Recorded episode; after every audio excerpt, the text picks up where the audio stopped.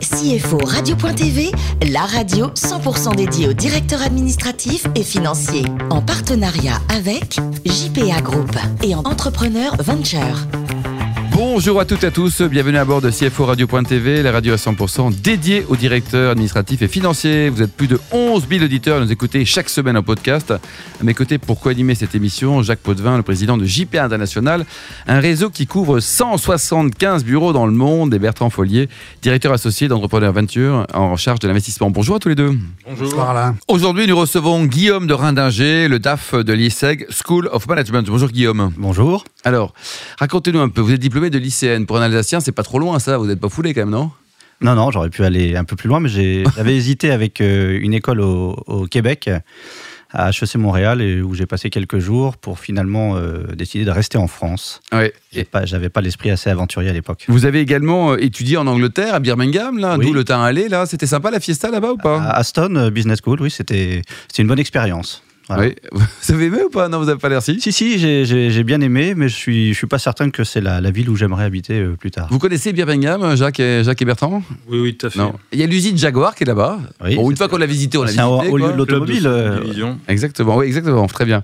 Alors, euh, Guillaume, vous avez commencé donc en 98 chez Arthur Andersen. Euh, vous avez appris be- beaucoup de choses à l'époque. C'était une belle formation. Là. Oui, c'est un, peu le prolongement de- des études en fait, hein, en, en étant payé, euh, avec un environnement de travail assez sympathique, parce que c'est- les cabinets d'audit sont, bah, il y a beaucoup de, de jeunes, donc on, on se fait de, enfin, c'est des belles rencontres et, et, euh, ça permet de d'absorber plus facilement la, la charge de travail. Ouais, qui est importante. Quoi. Vous Ouais. avez gardé un contact avec le, le réseau des anciens ou alors Oui, vous bien avez sûr, coupé, oui, ouais. c'est- ça nous suit un peu tout- toute la vie euh, dans le cadre des, de recherches de, de, de job. euh, On est, euh, enfin, on reste assez fidèle à, à la communauté Arthur. Oui.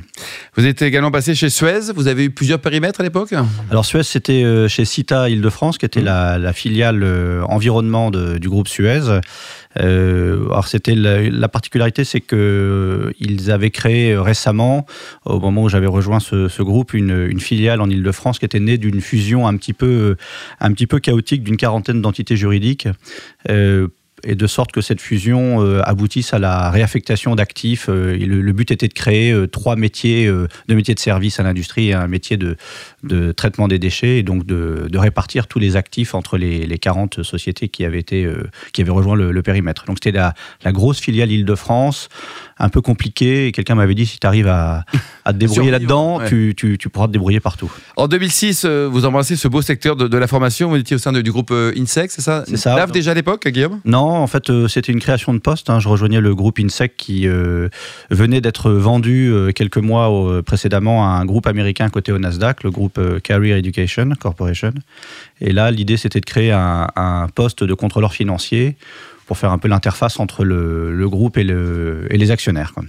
Et Vous avez rejoint donc euh, l'ISEG euh, School of Management en en 2010. Alors, un mot sur l'historique de cette jeune école. hein. 50 ans, c'est jeune. Elle caracole en tête des classements nationaux, internationaux. C'est génial quand même. Qu'est-ce qui passe? C'est quoi les secrets? Racontez-nous. En fait, c'est une, une, une vision de notre directeur général, Jean-Philippe Hameux. Que l'on salue.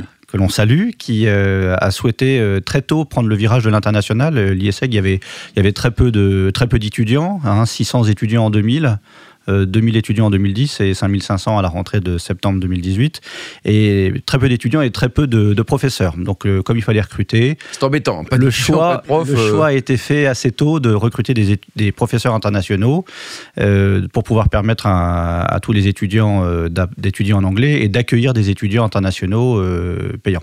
Et vous avez plusieurs sites aujourd'hui? Alors on a deux sites, le site historique euh, à Lille, hein, euh, l'école a été créée en 64, elle a été créée par Michel Fallis qui était le premier président recteur euh, laïque de l'université catholique, Mmh. hein, qui est... euh, qui, après avoir fait ses études à Louvain et à Harvard, a, a souhaité euh, créer une école euh, sur un modèle un peu original en- après le baccalauréat. Et L'école s'est développée, euh, alors on est sous forme associative, hein, c'est un peu le, le format juridique que l'on retrouve euh, fréquemment dans l'enseignement supérieur. Ce qui veut dire qu'il n'y a pas de pas d'actionnaire. Pas d'actionnaire, même. Un conseil d'administration formé de, de bénévoles. hein, c'est le tissu économique du Nord historiquement qui est bien représenté, avec des gens euh, exigeants mais bienveillants. Et l'école s'est développée euh, pour deux raisons. Je disais l'international euh, dans les cursus et dans le corpus étudiant et, et enseignant, et par l'ouverture d'un deuxième campus à la Défense en 2009.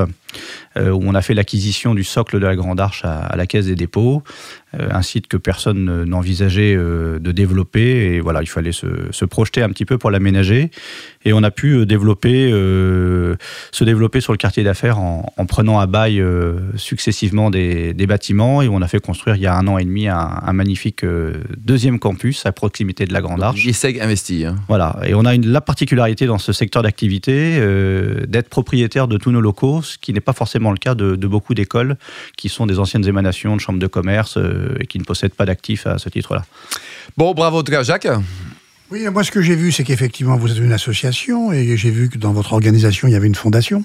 Tout à fait. Donc vous me permettrez de poser la question sur la réforme récente euh, des normes comptables en matière de fondation. Est-ce que ça a un impact sur vos comptes? Non, parce qu'en fait, euh, ça ne représente pas aujourd'hui euh, un niveau de, ressources euh, très important.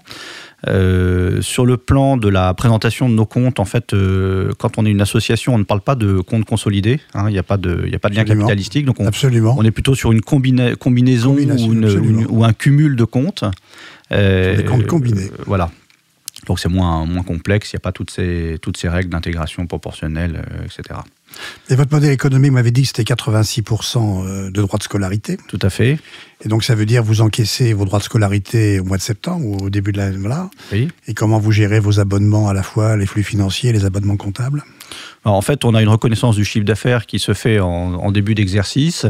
On a une. Vous clôturez sur la même période que la scolarité Alors on va. Une période décalée Non, non, non. On, a une période qui va du 1er septembre au 31 août. Vous calez sur la scolarité. Exactement. Et on a introduit il y a une petite dizaine d'années une, clôture mensuelle. On fait comme mmh. les grands groupes. On se donne jusqu'au 10 euh, du mois pour parler du, mois écoulé. Après, ça n'intéresse plus personne. Mmh.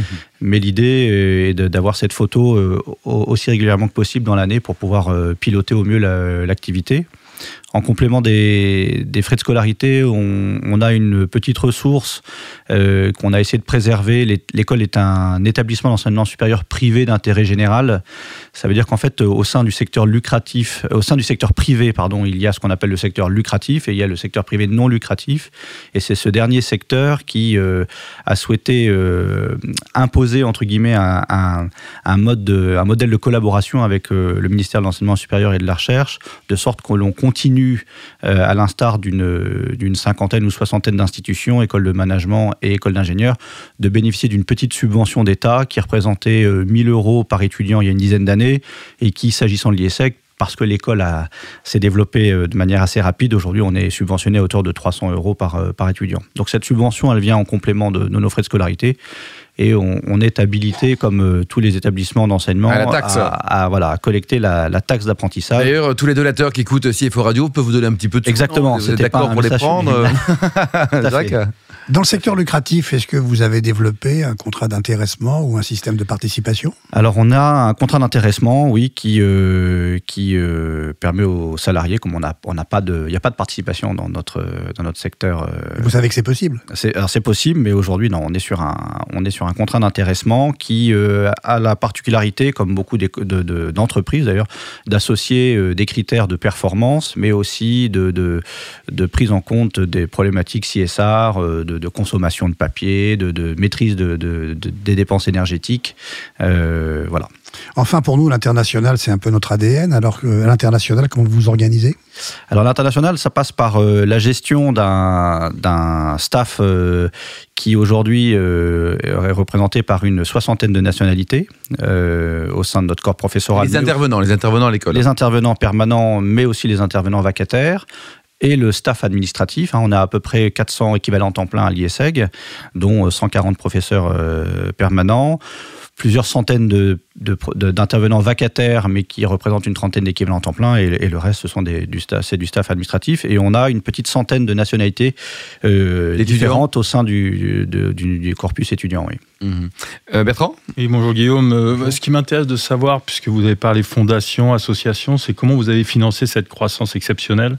Alors la croissance, elle, a été permise par, par cette ouverture à l'international, puisqu'aujourd'hui, on bénéficie bénéficié en France d'une forte attractivité. La, France a perdu une place au profit de l'Australie, mais on est encore la quatrième nation la plus attractive euh, dans le monde, hein, après les États-Unis, l'Angleterre et, le, et maintenant l'Australie. Donc ça, c'est un, un, un axe de développement pour, pour l'école.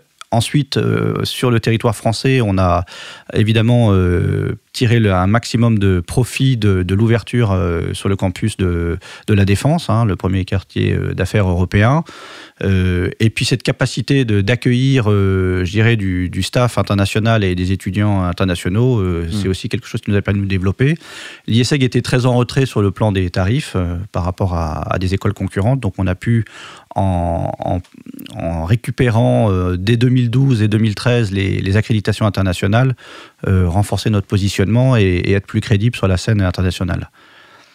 Il y a à peu près 14 à 15 000 business schools dans le monde. 14 euh, à 15 000 Oui, et moins d'une centaine, moins d'une centaine aujourd'hui sont triplement accrédités, euh, euh ESISB, Equis et, et bas. Et ces, ces, accréditations, si elles, elles constituent aujourd'hui une certaine contrainte sur le plan du modèle économique, c'est aussi euh, quelque chose qui représente un, un cercle vertueux, mm. puisque c'est un gage de qualité perçu pour des étudiants qui souhaitent étudier en dehors de leur, de leur pays. Bertrand?